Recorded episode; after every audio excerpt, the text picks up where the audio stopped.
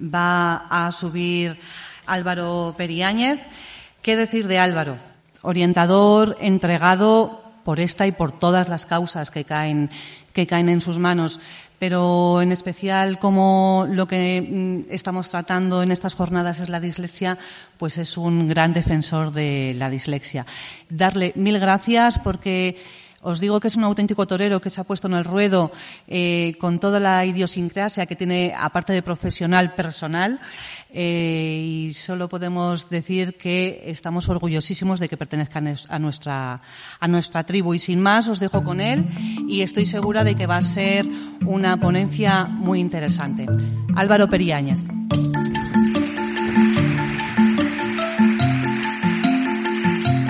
Esto es el podcast de la Fundación Caja Rural de León, Valladolid, Zamora. Con este comienzo eh, tan emocionante y, tan bonito, ahora vengo yo a hablar de normativa y hablar del DSM y a hablar de estas cosas, pero bueno, pues empiezo.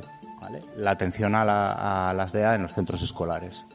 Un pequeño índice, porque para situarnos, realmente lo que lo que le da sentido a esto es el punto 3. Cómo se atiende a las necesidades, a las dificultades específicas de aprendizaje desde los, desde los centros.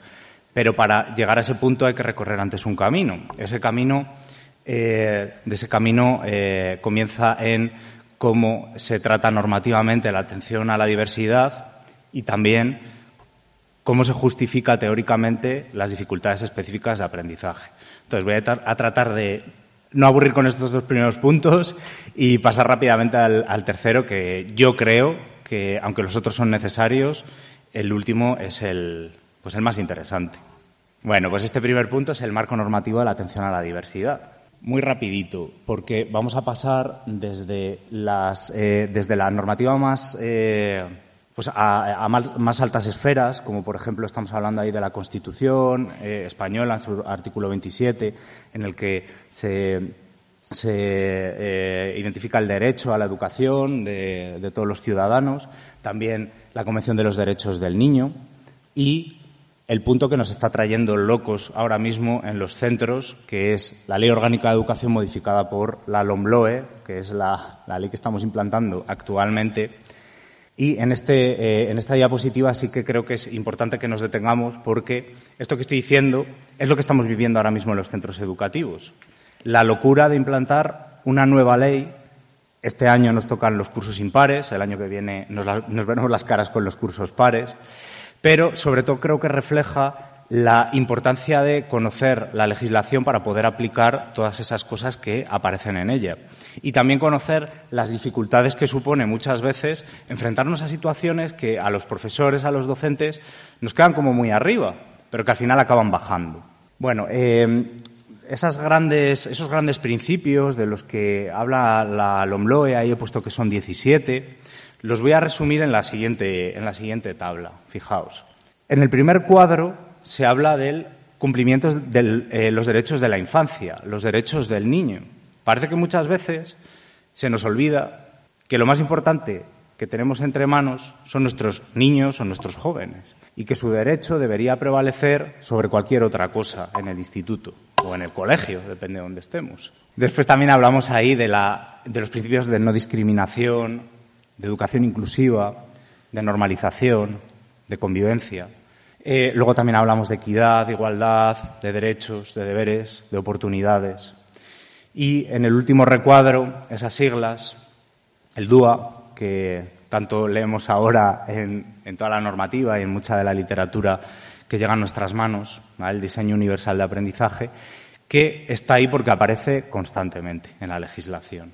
Yo creo que esta es realmente la primera diapositiva eh, con una carga eh, fuerte de verdad y donde yo quiero que de aquí se salga, eh, habiendo entendido que la atención a la diversidad, o como se llama ahora también, la atención a, las diferencias eh, individuales, que a mí personalmente ese, ese concepto o esa nueva manera de, de, hablar también, bueno, no es nueva, pero esa manera de hablar me gusta mucho también, es la atención a todos nuestros alumnos, a todos independientemente de que tengan necesidades específicas de apoyo educativo, independientemente de que tengan dificultades específicas de aprendizaje, discapacidades o no. Es un principio para todos, ahí lo he puesto, no es una medida para unos pocos. Entendiendo esto, podemos empezar a, entender también el resto de las, eh, de las propuestas que, que hace la normativa, pero que hacemos también nosotros todos los días en los centros. Dividido por etapas, infantil, primaria y secundaria, yo de todas estas palabras quiero quedarme sobre todo con tres conceptos. El de la detección precoz, el de la atención temprana y el de la prevención de dificultades. ¿Por qué? Porque si se empieza bien, se puede acabar mal, cualquier cosa. Cabe la posibilidad. Ahora es muy difícil que si empezamos mal acabemos bien. Entonces, cuanto mejor empecemos, mejor esa prevención, esa detección temprana.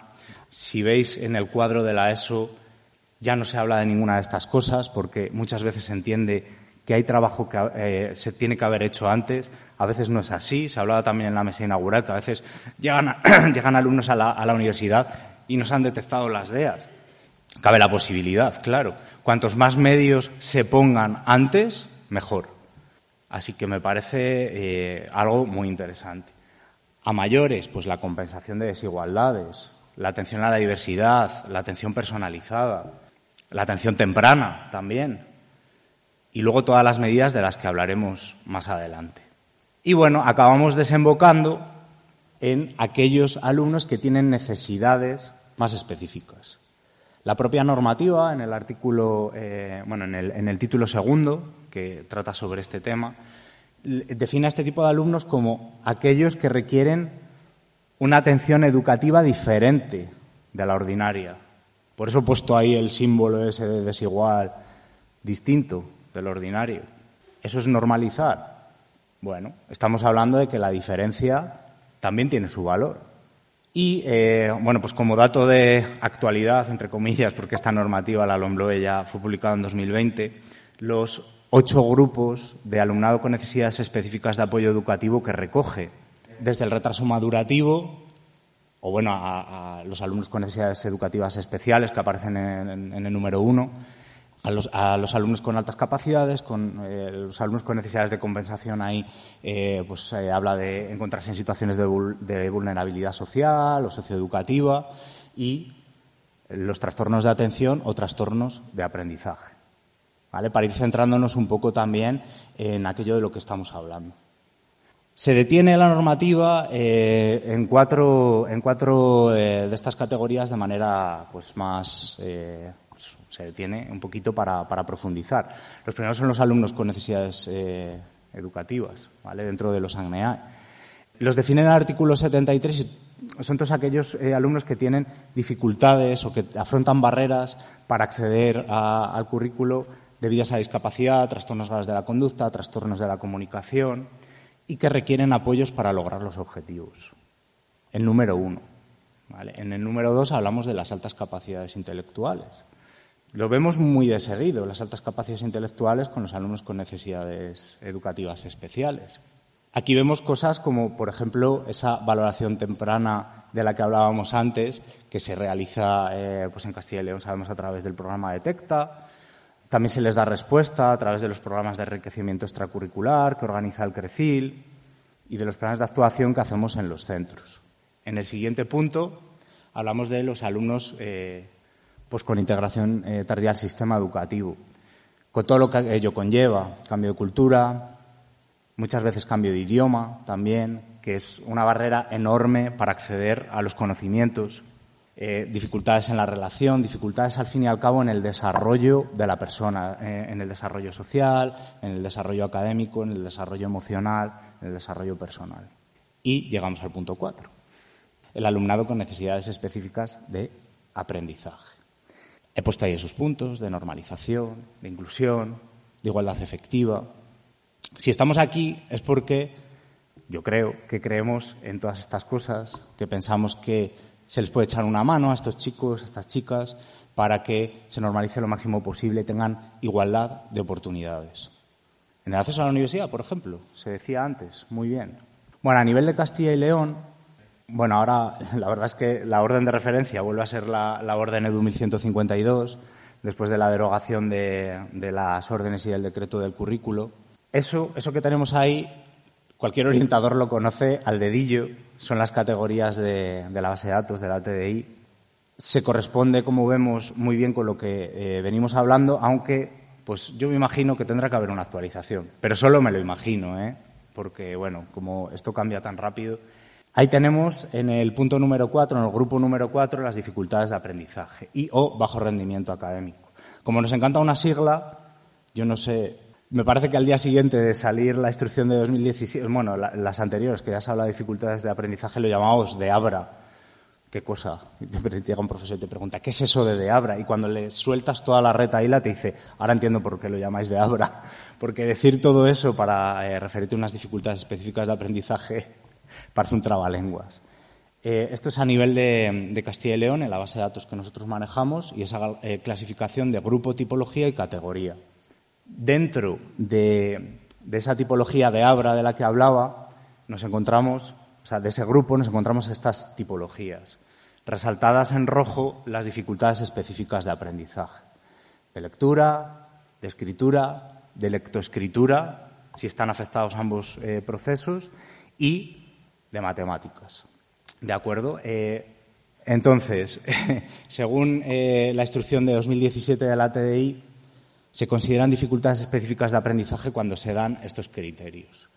Que hay una alteración tanto en la adquisición como en el uso de la lectura, de la, eh, de la escritura, de las habilidades matemáticas y del razonamiento. Y además, esas dificultades no tienen que estar derivadas de necesidades educativas especiales. Quiere decir que es incompatible estar en, ambos grupos, ¿vale? De manera también un poquito teórica. Eh, siempre que se, va a hablar de algo tan complejo como lo que hoy nos reúne aquí, pues aparte de una eh, justificación teórica, o sea, una justificación normativa, también es apropiada dar una justificación teórica. Esto sí que es visto y no visto. Ese marco teórico he puesto que como referencia podemos utilizar en este caso el DSM-5. Pero bueno, la literatura es amplísima. Vamos a entrar con el DSM-5 y poquitas diapositivas, porque en lo que a nosotros respecta, todo aquello que puede estar relacionado con dificultades en el aprendizaje, no específicas, sino generales, se tratan en el DSM-5 en el punto de los trastornos relacionados con el aprendizaje, trastornos del desarrollo neurológico. Y ahí están incluidas todos esos puntos la discapacidad intelectual, los trastornos de la comunicación, los trastornos del espectro del autismo, el trastorno por déficit de atención y hiperactividad, los trastornos motores, otros trastornos y en el punto número siete, los trastornos específicos del aprendizaje. Y volvemos a hablar de dificultades de lectura. Ahí te dice el DSM que puedes utilizar el término dislexia. Entonces, bueno, pues en la presentación tenía que estar el término dislexia. Dificultades con la expresión escrita y dificultades también con las matemáticas y también da como, como término alternativo la discalculia. Y ya tenemos ese marco, ese camino que nos ha llevado a comprender un poquito dónde estamos, pasamos ahora a hablar de la atención a la diversidad, de la atención a las dificultades específicas de aprendizaje. Aquí tenéis que tener claro una cosa. Yo voy a hablar desde el punto de vista del orientador, ¿vale? Porque eh, pues vengo en calidad de orientador. No es que sea el único punto de vista, ni muchísimo menos, pero yo lo voy a enfocar desde, desde este punto de vista. Cuando hablamos de atención a las diferencias individuales, así, aquí sí que lo he puesto con, con la terminología que aparece ya en la LOMLOE, pues siempre hacemos referencia desde la LOE que apareció en 2006, eh, la LOMCE en 2013 y ahora la LOMLOE en 2020, a ese artículo 71 en el que dice que las administraciones pondrán los medios necesarios para atender a eh, estos alumnos que tienen eh, dificultades eh, o que tienen, bueno, a esas, a, esas, diferencias individuales tengan dificultades o no, ¿vale? Nosotros como nos vamos a, centrar en los alumnos con dificultades, pues, pues por eso lo centralizo. Y ese cuadrito, bien fácil. ¿De qué disponemos? De herramientas y de profesionales. A ver, se puede entender que el profesional también es una herramienta, pero lo mismo me oye algún PT o alguna L y me pega una colleja. No somos herramientas, somos personas, somos profesionales. Es cierto, ¿vale? Por eso esa distinción. Cuando estamos eh, atendiendo a, los alumnos en, los institutos, en mi caso, tenemos la legislación en la mano muchas veces. Y la legislación a veces también nos ayuda a que eh, a centrarnos, a, ver opciones, a ver las posibilidades que caben para atender a estos alumnos. Por ejemplo, esa orden de atención al alumnado con necesidades específicas nos da ideas sobre tipos de medidas ordinarias y tipos de medidas específicas. Le puedes dar, porque he puesto ahí un ojo, ojo, cuidado, que ese decreto está derogado, que es lo que decíamos. Está derogado porque ya tenemos currículo nuevo de educación primaria. Pero es que a mí me gusta poner esta diapositiva que nos pasó un profesor hace unos cuantos años ya, porque se ve la maraña de herramientas, de medidas de atención a la diversidad de las que disponemos en los centros para atender a todo el alumnado. De estas, ahora me voy a detener unas cuantas, ¿vale? Pero de estas hay algunas que son específicas para los alumnos con necesidades específicas de apoyo educativo y otras para los alumnos con necesidades educativas especiales. Pero ¿qué me decís del cuadro rojo aquí grande a la izquierda debajo del 1? La primera medida, que es la que yo siempre le comento a los tutores cuando eh, estamos hablando de un chico, una chica, un alumno con, posibles eh, dificultades específicas. La acción tutorial es algo raro que hacemos en los, eh, en los centros a lo largo de la jornada laboral o a lo largo de un curso. Hablar con una familia es algo extraordinario. Esas son medidas ordinarias. Esas son las medidas que todo profesional puede poner en marcha para atender a los alumnos. Yo el tema de hablar con las familias es que soy muy pesado. Yo tengo mis pedradas, como me imagino que tiene todo el mundo. Pues una de mis pedradas es contar mucho con las familias. Siempre que se pueda, claro. ¿Por qué? Porque es que, aparte de que te dan una información eh, que no vas a extraer de otra manera, ¿quién va a estar más interesado en que eh, un alumno vaya bien? Más que su familia. Entonces no podemos dejarlos fuera de la ecuación, no podemos dejarlos fuera de la intervención. Bueno, pues una de mis pedradas, ¿vale? Pero ahí vemos una serie de medidas ordinarias que se pueden aplicar por parte del profesorado sin necesidad ni siquiera de hablar con el orientador, que algunos lo agradecerán, también os lo digo, ¿vale? Porque ya solo encontrarnos es complicado a veces. Eh, luego hablamos también de medidas especializadas, que ahí ya es cuando entran nuestros especialistas, PTs, ALs, profesores de compensatoria, y bueno, y las medidas extraordinarias. Ya digo, todas estas medidas están a nuestra disposición. Hay que saber utilizarlas. Esa individualización de la atención eh, requiere trabajo, requiere esfuerzo, requiere reflexión, requiere constatar qué necesita cada alumno en cada momento. Son las mismas, pero para secundaria. Ahí sigue apareciendo PEMAR. Pues le digo, está derogado. PEMAR este año es el, último curso, en principio, que tenemos en el instituto pasa a, eh, a convertirse o a, pasamos a tener los programas de diversificación curricular. Ya también estrenados este curso o reestrenados, porque la diversificación ya existió. Veis que son muy parecidas y que las ordinarias siguen estando ahí. Alguna más, porque bueno, en secundaria hay un poco más de variabilidad, pero ahí están. Nuestras herramientas. Yo me voy a centrar en algunas importantes, como por ejemplo las adaptaciones, adaptaciones curriculares. Las significativas son aquellas que modifican los elementos curriculares. Creo que de lo que ha empezado de curso ahora, no ha habido semana que no me haya tenido que sentar con un profe a explicarle esto. ¿Por qué un alumno, por ejemplo, con dislexia no puede tener una adaptación curricular significativa? ¿Por qué no le podemos quitar objetivos? ¿Por qué no le podemos quitar alguno de esos elementos curriculares? Que ahora hay tantos otra vez. ¿Por qué no podemos? ¿Vale? Porque están dirigidos a un tipo de alumnos específicos a los alumnos con necesidades educativas especiales. Pero ¿y todas las demás? Las adaptaciones no significativas, que ya igual en, la mesa inaugural se han dicho algunas de ellas, y muy bien dichas, tiempos, espacios, metodologías, eliminar esas barreras de las que hablamos. Al final, ¿qué es una barrera? Es algo que te impide pasar. Es tan fácil como quitarla muchas veces. A veces es muy complicado quitar una barrera, no tienes las herramientas, no tienes el camión para, apartarlas, pero otras veces se puede hacer simplemente con la mano. ¿vale? Por eso tenemos dos, eh, dos, tipos de, dos tipos de medidas, dos tipos de adaptaciones. Igual, tenemos que saber cuál utilizar en cada momento. Esto se va complicando, momento por momento. Pero, esto yo creo que ya, ya, está dicho por gente que sabe mucho más que yo, pero eh, por suerte, yo creo, por, bueno, por suerte, por, por por eh, esfuerzo, por mucho trabajo, pues desde la, la Coebau, y, esto sí que puedo, decir que es así, que, los orientadores nos sentimos arropados, nos sentimos orientados también, apoyados, ayudados, todas esas medidas que facilitan el, acceso a la universidad o la realización de las pruebas por parte de los alumnos con, necesidades específicas.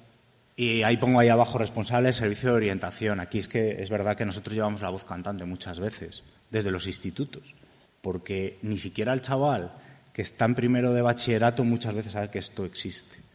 Y las familias tampoco. Entonces, eh, somos eh, un poquito ese puente entre la universidad, las familias, el instituto, ¿de acuerdo? Y bueno, pues para que veáis, esto se sacó de, una de las, de las charlas que nos dieron, ¿vale? Que resultó muy enriquecedora porque se conocen todas las medidas que se pueden tomar para eh, ayudar a, nuestros alumnos a acceder a la universidad, de las cuales, bueno, pues la primera, adaptaciones en tiempo, el tiempo adicional es la que, la que se utiliza con los alumnos con dificultades específicas. A ver si conseguimos alguna más, ¿verdad? Más, más, más. bueno, como hemos quedado para, para, otras jornadas ¿no? más técnicas, pues ahí ya nos lo cuentas, pero bueno, sobre todo es lo que. Las diversificaciones curriculares. Muchos de los chicos con dificultades específicas de aprendizaje acaban en un PEMAR, un programa de mejora del aprendizaje y del rendimiento, o ahora en, programas de diversificación curricular. Igual, se trata de retirar barreras, de facilitar que consigan titular, de que, consigan los objetivos. Conseguir titular muchas veces es lo que más rimbombante suena, pero que consigan esos objetivos, que consigan esos aprendizajes. Yo, eh, antes de que desaparecieran los programas de diversificación curricular, que yo di clase en los programas de diversificación curricular, luego fueron sustituidos por los PEMAR, a mí me encantaba ver a los chavales que hacían diversificación curricular, que titulaban y encontrármelos años después diciéndome, Álvaro, acabo de terminar un ciclo formativo de grado medio, estoy trabajando en lo que me gusta. Menudo subidón, menudo subidón. Eso con PEMAR se ha complicado un poquito, se complicó un poquito. Pero eh, ahora volvemos a retomar los programas de diversificación curricular. Esperemos que sigan funcionando como yo creo que funcionaban antes, de, antes del cambio de ley también. Se, trata de eh, facilitar las cosas, estructurar los estudios en ámbitos, que tiene un ámbito sociolingüístico, que tiene un ámbito científico-matemático, que las asignaturas de, cada uno de esos ámbitos se dan siempre con el mismo profesor, que tiene muchas horas con ellos, que es su tutor, uno de los dos ámbitos, les ayuda mucho a centrarse, les ayuda mucho a tener una figura de referencia que les puede echar una mano en cualquiera de los momentos. Vale, y pasamos a los apoyos específicos. Como herramienta todavía, ¿eh? como herramienta. Es una medida de atención a la diversidad, el apoyo específico de PT, de AL. El objetivo de estos apoyos es que el alumnado se acerque a su currículo. Si estoy en primero, al currículo de primero. Si estoy en segundo, al currículo de segundo. No se trata de separarlo cada vez más. Se trata de normalizar. Por eso desde hace un tiempo ya lo prescriptivo es hacer los apoyos dentro del aula, siempre que sea posible, claro. Hay excepciones en las que no se puede. Y en dificultades específicas de aprendizaje, se trata de trabajar los procesos alterados con profesionales que eh, pues tienen los medios también y los conocimientos, más que, más que cualquier otro profesor, por eso son especializados. Esas herramientas son los profesionales de pedagogía terapéutica y de audición y lenguaje, pero eh, hay que tener claro que no son los únicos profesionales de los centros que tienen por obligación, por funciones, trabajar con los alumnos que tienen dificultades. Uno, dos, tres, cuatro, cinco, seis. El equipo directivo es la cabeza del centro, es la cabeza, la, cara visible. Son muchas veces los que determinan el camino a seguir por los centros. Son la referencia para muchos de nosotros, yo incluido. mi referencia siempre en los, en los centros siempre son los equipos directivos para todo, para la idiosincrasia del, centro, para la manera de trabajar, para la manera de organizar los apoyos, para la manera de ver las cosas. Luego los tutores. Yo siempre digo, y, esto en primaria muchas veces parece de cajón, pero en secundaria no. Y yo se lo digo, tutores, como me reúno todas las semanas con ellos, sois el pilar, el pilar del centro. Sin ellos, el centro se cae, porque los tutores son los que están cerca de los alumnos, cerca de las familias. Eh, también hacen de puente entre otros servicios, los que llaman a casa, los que vienen, oye Álvaro, ha pasado esto, te tengo que contar una cosa, eh, me ha dicho una familia esto, me ha dicho un alumno esto otro, hoy estaba esta chica llorando, ha suspendido un examen un alumno que nunca suspende. Y esos son los tutores. En primaria está clarísimo, yo creo. Secundaria parece que es una figura un poquito más burocrática, pero para nada, son los pilares. Por eso, a mí, a ver, me miran un poco mal por los pasillos porque nos reunimos toda la semana. y hacemos la hora entera, además, porque es que al final, digo, mirad, al principio del curso se lo explico. Si nos reunimos, salen cosas. Hablamos de los chicos. Si no nos reunimos en la reunión semanal de tutores, hay cosas que van a pasar por encima. Y al final me acaban dando la razón. Dicen, Álvaro, hoy por favor un café. Digo, vale, vale, un café, un café. Pero, eh, pero hacemos el trabajo, ¿eh? hacemos el trabajo de la tutoría y lo hacemos muy bien, gracias sobre todo a que los tutores se implican. Los maestros especialistas, obviamente, educación física, música, idiomas. Eh, también es otra visión. Pasa mucho. El alumno, el alumno que tiene dificultades en materias duras, en materias fuertes, en una lengua, en unas matemáticas, sobresale en educación física. El maestro de educación física está encantado con él, conmigo no da problemas, es feliz en clase. ¿Qué está pasando aquí? ¿Por qué en unas asignaturas sí y en otras no? ¿Es el chaval? ¿Es la asignatura? ¿Qué es? Entonces, es otra visión, otro punto de vista, otro profesional. Los maestros de apoyo específico, OLE, no voy a decir nada más, PT, AL, compensatoria, eh, las manos del orientador, eh, un agradecimiento eterno, porque realmente lo que hacen los PTs y los ALs eh, y los profesores de compensatoria es para quitarse el sombrero. Otros, como por ejemplo los integrados en el programa Proa Plus, programas, o sea, clases de refuerzo por la tarde, tutorías individualizadas, etcétera, etcétera, etcétera. Como novedad, así un poquito del año pasado. Y el orientador educativo. Me he dejado para el final. Y además me voy a quitar un poco de importancia también porque el orientador educativo es el especialista de la orientación, pero no es el ejecutor, ni único ni más importante. Los tres niveles de los que habla el decreto de orientación que tenemos en Castilla y León lo deja bien claro. El primer nivel es la intervención directa, los profesores. El primer orientador es cualquier profesor, incluido el orientador también, ¿eh? Cuidado. ¿A quién ¿Quién, ve al chico con dislexia sufrir, sudar la gota gorda en un examen? ¿El orientador o el profesor de lengua? Pues muchas veces es el profesor de lengua.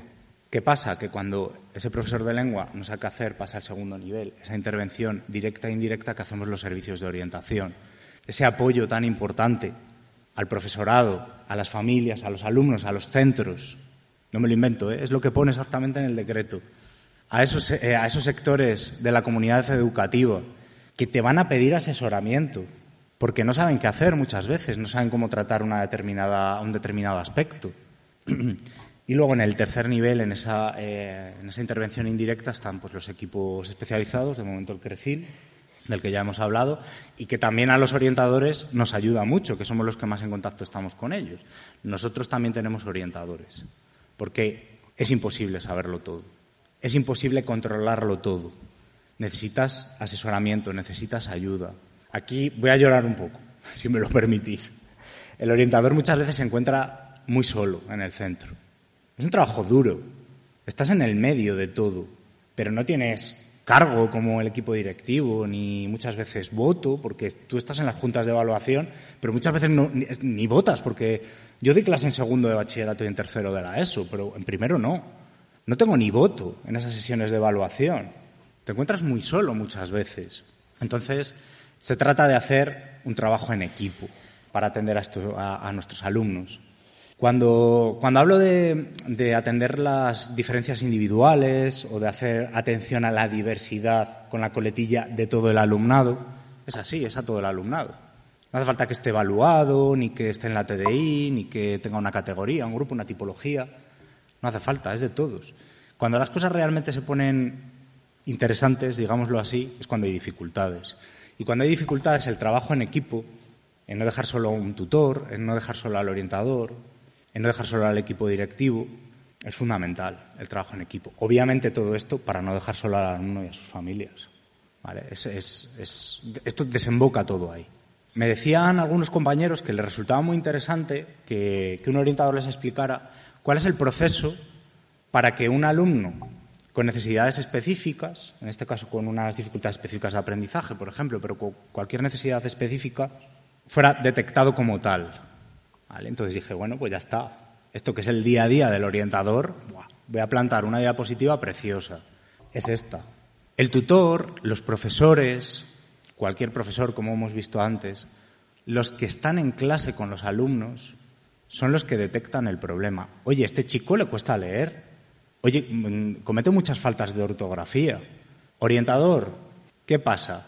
El orientador, obviamente, pues ojalá tuviera una herramienta que enseguida le, permitiera saber qué es lo que sucede ahí. Lo primero, que se, lo primero que se hace es que ese profesional que está detectando la necesidad o la dificultad actúe. Antes hablábamos de medidas ordinarias, ahora en la nueva legislación se habla de ajustes razonables. Bueno, pues un cambio en terminología, pero viene a ser lo mismo. Hacer en clase lo que se puede hacer en clase. El profesor hace lo que puede hacer. Es ya cuando eso no es suficiente, el alumno no alcanza los objetivos, cuando entra en juego el especialista, en este caso el especialista de la orientación educativa. Ahí veis las dos posibilidades. Si el alumno alcanza los objetivos, hay que poner una medalla al profesor. ¿Vale? Eso es porque él ha hecho algo y porque el alumno se ha esforzado y porque ha sucedido algo. Si no, el tutor solicita la evaluación psicopedagógica. ¿De acuerdo? Y el orientador evalúa. El orientador eh, eh, tiene la evaluación psicopedagógica como una de sus funciones específicas. No digo más importantes, ¿eh? digo específicas. Nadie más hace la, evaluación psicopedagógica que el orientador. Entonces es específica del orientador, aunque vuelva a ser un trabajo en equipo. Esto es para que veáis un poco cómo, se trabaja en este equipo para, para hacer una evaluación psicopedagógica. Tenemos un anexo que es la hoja de derivación, el tutor lo complementa, muchas veces con nuestra ayuda, porque muchas veces no sabe cómo, abordar eso, porque es la primera vez que lo hace o porque realmente no sabe qué poner. La hoja de derivación es el, primer contacto que tenemos con las dificultades de ese alumno y aún no sabemos si son dificultades específicas o no. Vamos a determinar qué tipo de evaluación hacemos. ¿Por qué pongo el punto 4? Para incidir en una cosa, en lo que puede hacer el profesor antes de ir a hablar con el orientador todas esas cosas. Y además es tan sencillo como lo hago, pongo una cruz, no lo hago, no la pongo. ¿Qué pasa? Que muchas veces yo me siento con un profe y le digo, pero te das cuenta de todo lo que estás haciendo sin ser consciente. Y no son conscientes. Actúan un poquito por instinto, por profesionalidad, por, oye, por valentía también. digo, mirad, todo eso son medidas ordinarias. Lo habéis visto, ah, aparecían antes en el, en el otro recuadro. Una vez, de momento paramos, una vez que, se han hecho esas, eh, se han llevado a cabo esas medidas ordinarias, es cuando interviene el orientador como especialista. Se realiza la evaluación psicopedagógica, contamos con nuestras herramientas. Muchas veces también os digo la verdad, se hace lo que se puede, tenemos nuestras barreras, tenemos nuestras dificultades, no contamos con todos los recursos, con todos los materiales, pero al final sale para adelante, porque lo importante no es hacer un, trabajo a la perfección, sino dar respuestas, ser resolutivo. No vamos a contar siempre con los medios ideales, pero ni nosotros como orientadores, ni los maestros en primaria, ni los profesores en secundaria. Entonces eso requiere también de mucho valor, pero también de saber dónde estamos. Bueno, ¿qué más se puede hacer? Este cuadro se las trae. ¿Qué más podemos hacer? Bueno, pues eh, hacer un análisis de la situación y posiblemente un cambio de mirada.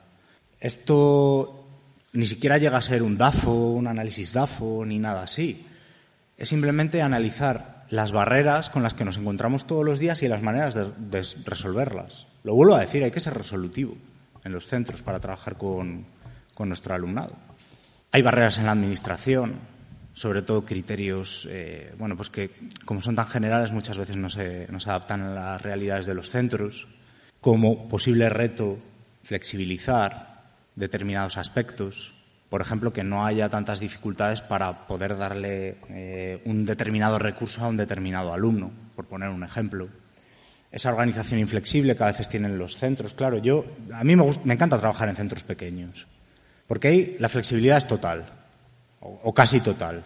Claro, en un mastodonte, que todos sabemos de qué tipo de instituto hablamos o de qué tipo de colegio, que ya hacer andar esa maquinaria es complicado muchas veces pedir flexibilidad también es complicado, pero siempre se pueden hacer cosas para evitar dificultades específicas, por ejemplo, la prevención, como, como decíamos.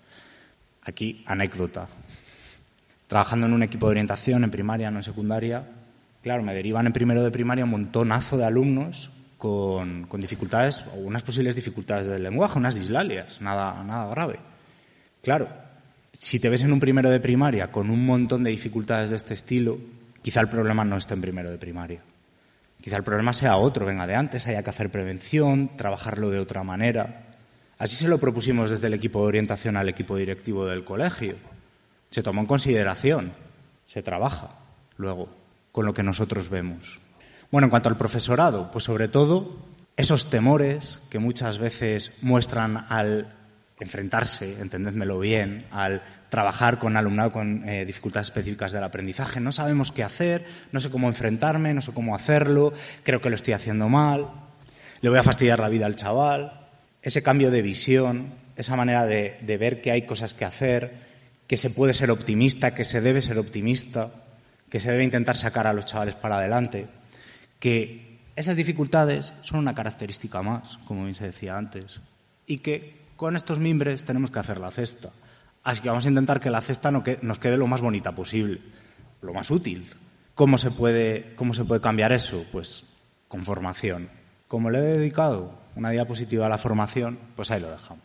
Eh, en cuanto a los profesores especializados, pues también.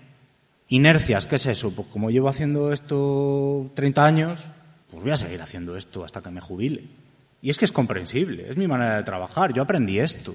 Es difícil cambiar una inercia. El otro día lanzaron un, un cohete para, para desviar la trayectoria de un asteroide. Eso es complicadísimo. En los centros a veces nos pasa esto. Es muy complicado cambiar la inercia, el, trabajo. Se lo ha adjudicado aquí los profesores especializados, pero que da igual, ¿eh? que, que, eh, vale para los centros, vale para todo. Eh, el trabajo en equipo es el reto. ¿Por qué? Porque tú tienes tu visión de 30 años, pero yo tengo mi visión externa. Y igual que cuando estás haciendo algo mal, llega un amigo y te dice, oye, ¿y por qué no cambias la estrategia? ¿No ves que ese chico no te conviene? ¿No ves que esa chica no te conviene? Y dices, ostras, ahora sí va a tener razón. Pero claro, tú estás metido en tu trabajo, estás metido en tu relación, estás metido en tus historias y no lo ves. Y tiene que venir alguien de fuera a decírtelo. trabajo en equipo vale para eso también. Eh, luego algo que, bueno, aunque aparezca en quinto lugar, a mí me parece muy importante, ya lo he dicho, que es una de mis pedradas, eh, el trabajo con las familias, que también tiene sus barreras, muchas veces emocionales. El padre quiere a su hijo más que lo va a querer nadie, posiblemente. Hay excepciones, pero el padre quiere a sus hijos como no los va a querer ningún profesor. Es que es evidente, por eso son sus padres. Muchas veces eso nos ciega también. ¿Qué manera tenemos de solventar eso? Pues, por ejemplo, ahí pongo el asociacionismo, la inclusión de los padres en la vida del centro, darles voz. ¿Mm? En el instituto tenemos las elecciones para el consejo escolar. Pues es uno de los mecanismos, pero hay muchos. Simplemente invitar a un, padre al centro, oye, a veces se lo toman mal, pero siempre se hace con, buena voluntad. ¿Qué más podemos hacer? Utilizar la evidencia. Otra de mis pedradas, lo admito.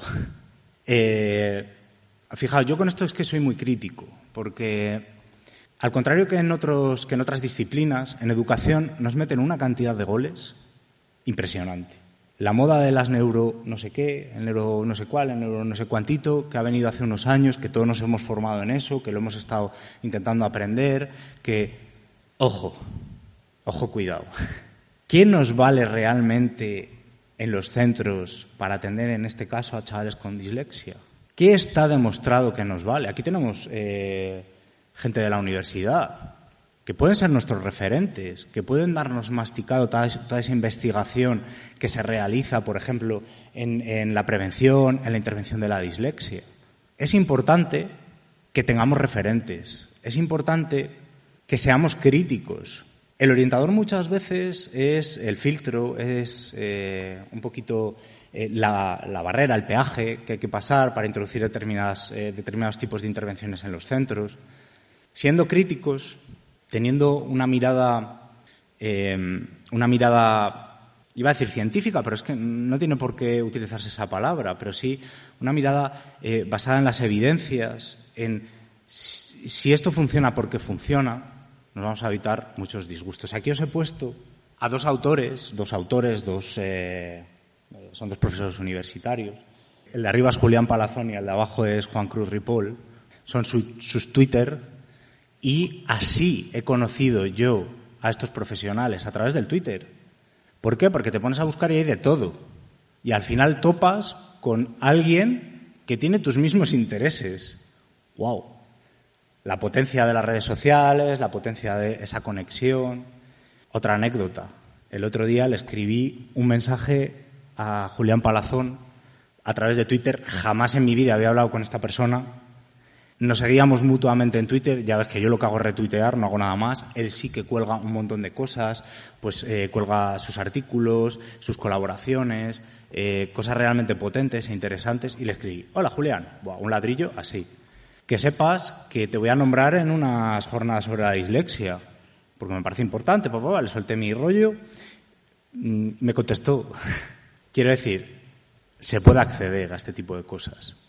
Y ya, claro, como le echo jeta, pues como decía antes Belén, eh, saltas al ruedo y lo que haga falta. Oye, Julián, recomiéndame gente también en Twitter que, que, tenga nuestra misma pedrada.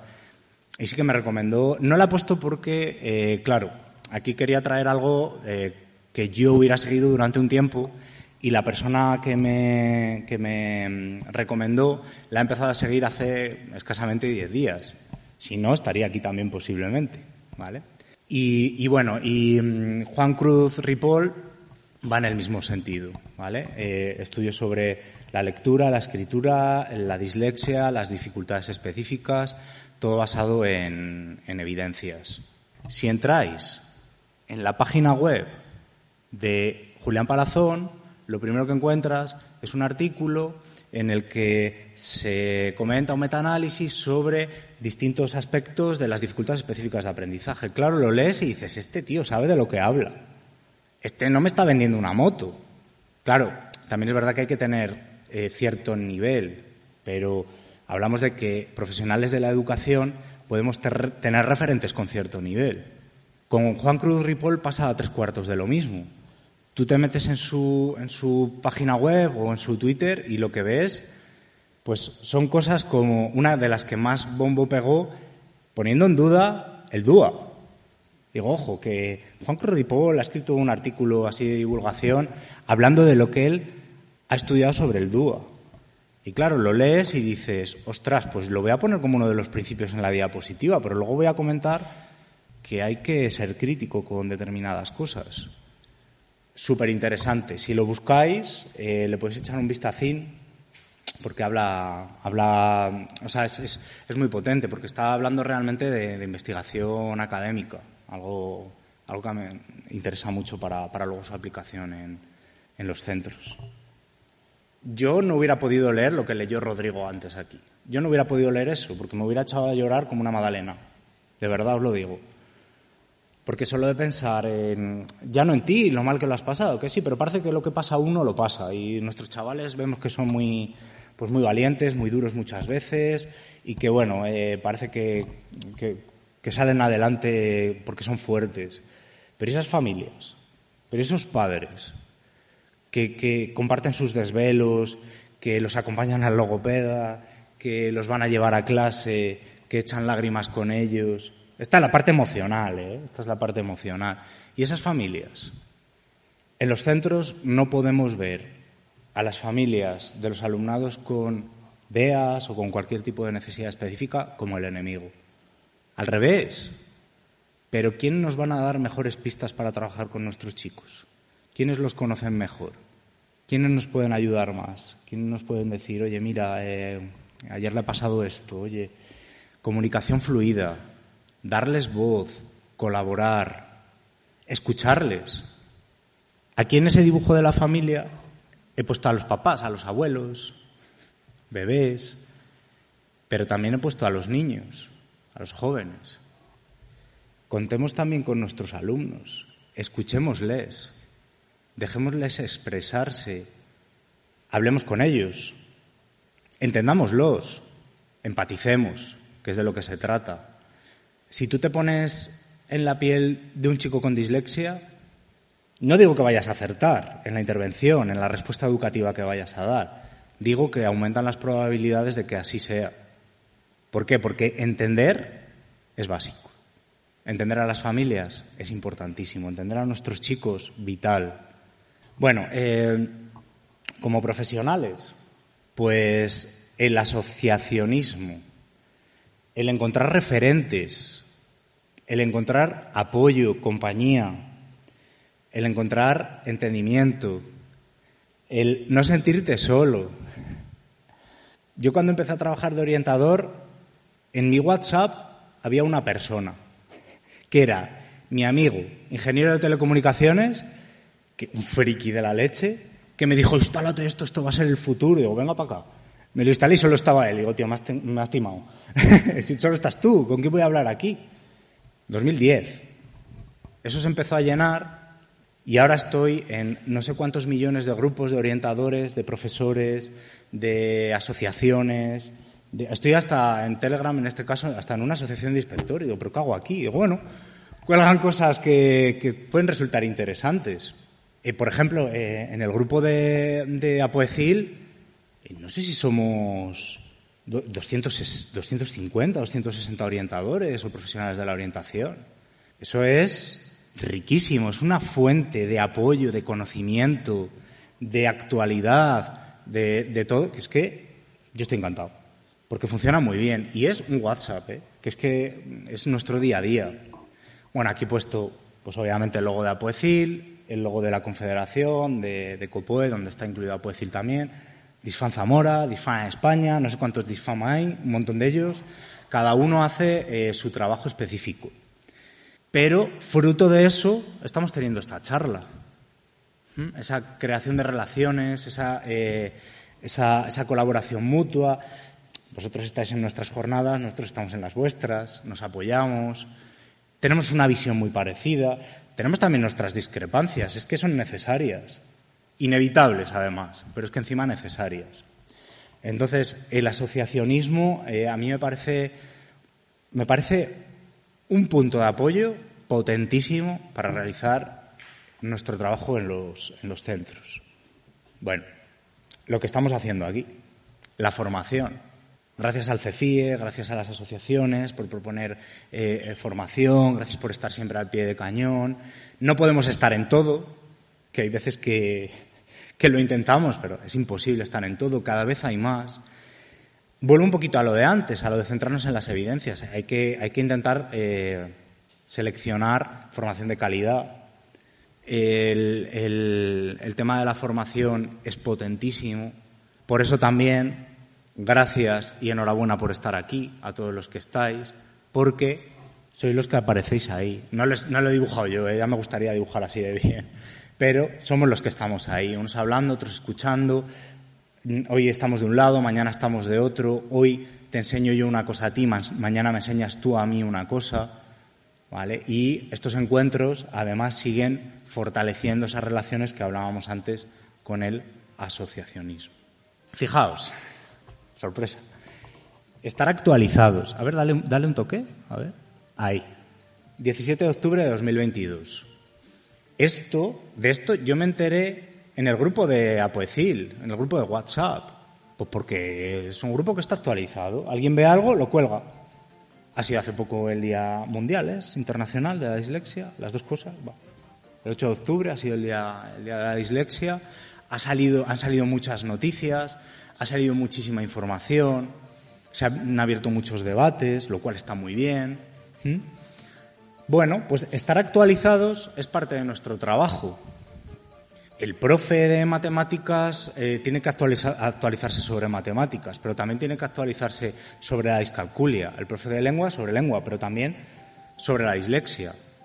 Ahí los orientadores echamos una mano o unas cuantas manos. ¿Por qué? Pues porque estamos más cerca, simplemente. Y luego tú lanzas esta información. Fijaos, qué guay, ¿eh? Una aplicación gratuita que facilita la lectura y la escritura a personas con dislexia. Es un editor de texto que tiene funciones muy básicas, pero súper útiles. Se llama Lecto. Ojo, ojo, eh, ojo con esto. No digo que yo lo recomiende, porque no lo he utilizado. Si es que ha salido antes de ayer. No digo que yo lo recomiende, lo recomienda IFAM, eso sí. lo recomienda IFAM. Yo no, ni lo recomiendo ni lo dejo de recomendar. Es un ejemplo de lo que significa estar actualizado. Es un ejemplo de lo que significa haber leído una noticia el 17 de octubre y que hoy sea 21 y que os lo esté contando hoy. ¿Vale? Sí que me he metido, ¿eh? porque es que no puedo evitar. De hecho, me metí en el móvil y me salta un mensaje que pone si quiere utilizar todas las funciones, entre desde un PC, desde un ordenador, desde un, equipo de escritorio y tal. Y bueno, pues nada, pues tardé 10 minutos en entrar desde el ordenador. Fui corriendo, pum, le di y estuve trasteando un poquito y, ojo, mira qué buena idea, hay trabajo detrás. Según pone en la noticia, surgió de un grupo de trabajo de, estudiantes de secundaria, creo que era, no sé si de secundaria de la universidad, pero surgió de un grupo de estudiantes es que no, me acuerdo, pero bueno, viene en la noticia. Buscáis Lecto y, y ahí sale un poquito la historia. Muy, muy interesante, ¿vale? Eh, da muchas opciones para que, lo que decíamos antes, vas a hacer un examen con un portátil, pues saber qué herramienta utilizar. Eh, te pide ayuda un alumno, un profesor en el centro, saber qué herramientas puedes poner a su disposición para elegir la mejor o las mejores. De eso se trata de elegir, de adaptar, de individualizar. Y pequeños gestos. Va todo un poco en la misma línea, ¿de acuerdo? En, dar esa, esa visión, esa idea de vamos a tratar de hacer lo que esté en nuestras manos, vamos a tratar de apoyar a nuestros alumnos, de darles ese empujoncito. No todo tiene que ser complejo, no todo tiene que ser difícil.